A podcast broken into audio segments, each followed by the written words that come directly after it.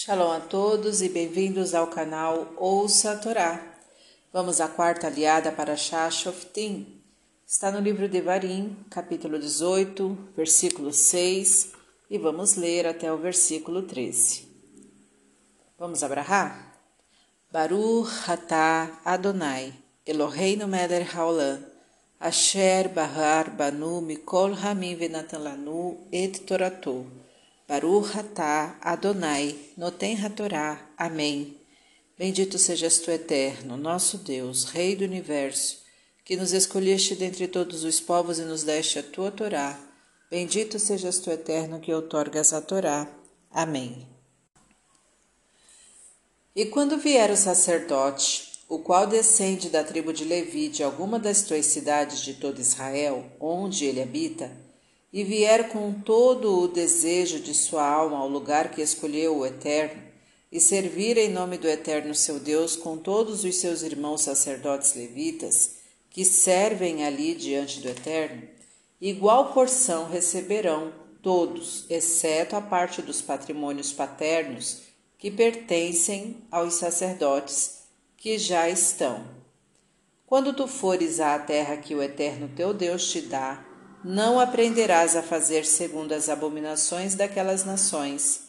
Não se achará entre ti quem faça passar seu filho ou sua filha pelo fogo, nem agoreiro, nem prognosticador, nem adivinho, nem feiticeiro, nem encantador de animais, nem necromante ou ideonita nem quem consulte os mortos, porque abominável é ao Eterno todo aquele que faz estas coisas.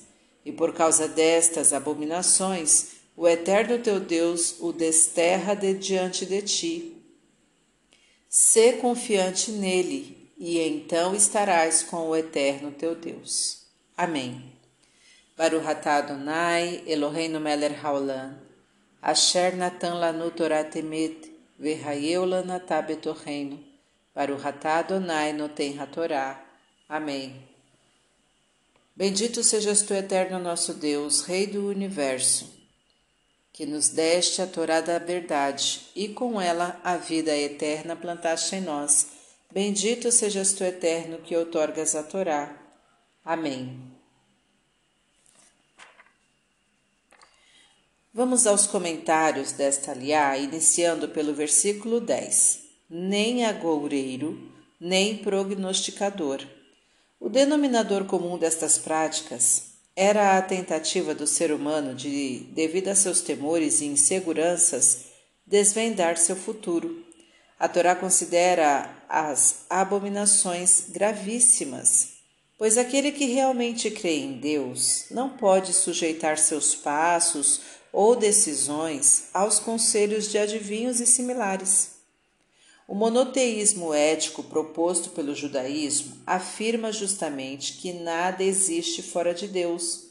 O que se pede é que confiemos nele para estarmos com o eterno nosso Deus, conforme o versículo 13. Não podemos sequer pensar em partilhar nossa veneração a Deus com temores que porventura nos acometam, pois assim estaríamos faltando com nossa devoção total e irrestrita apenas a Deus.